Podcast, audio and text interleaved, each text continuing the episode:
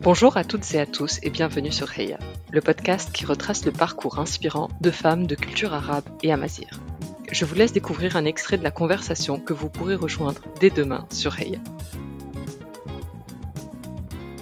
Ce que me disait ma mère, c'était soit vous, soit vous alliez avoir des prénoms français avec le nom de famille de votre père, soit c'était mon nom de famille avec des prénoms arabes.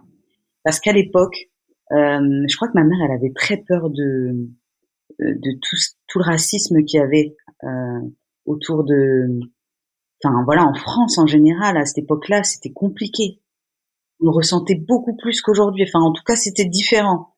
Et ben, quand j'ai grandi, euh, quand j'ai grandi dans le HLM, il n'y avait aucun souci parce qu'on était plein de familles, euh, rebeux, asiates, renois, tout. Mais quand je suis arrivée, parce que je suis partie à la campagne quand j'avais 8 ans, je suis partie dans un dans une, un petit village qui s'appelle Melès à côté de Rennes et on était littéralement la première famille métisse à arriver dans ce bled. Et ça a été un moment compliqué pour moi à l'école, moi, mon frère, et euh, compliqué pour mon père. Parce que euh, on recevait des appels sur le téléphone fixe, on se faisait traiter de bougnoul, d'arabe, de sale arabe. Euh, on a eu des trucs, t'es là, enfin, t'es là, mais comment c'est possible?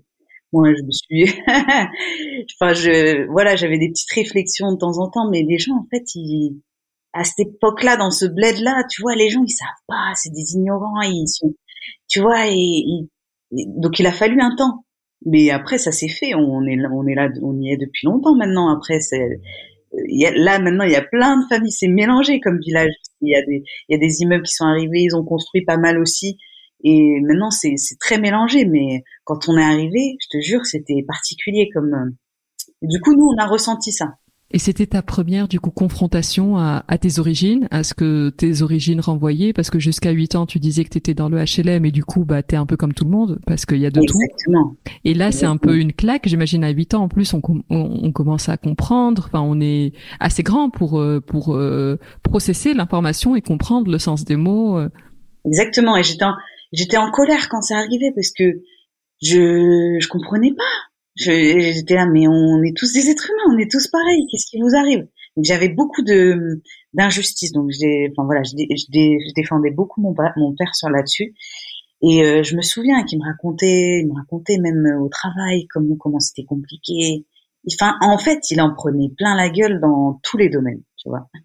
Et je pense que ça, son histoire à lui, parce qu'elle est difficile. Plus ce qui s'est passé pendant que j'étais jeune, etc. Euh, à ce niveau-là, ça m'a créé quelque chose en moi, une espèce de, de, force en plus qui fait que je me bats sur tout maintenant, tu vois. Je suis très combative. Cet extrait vous a plu?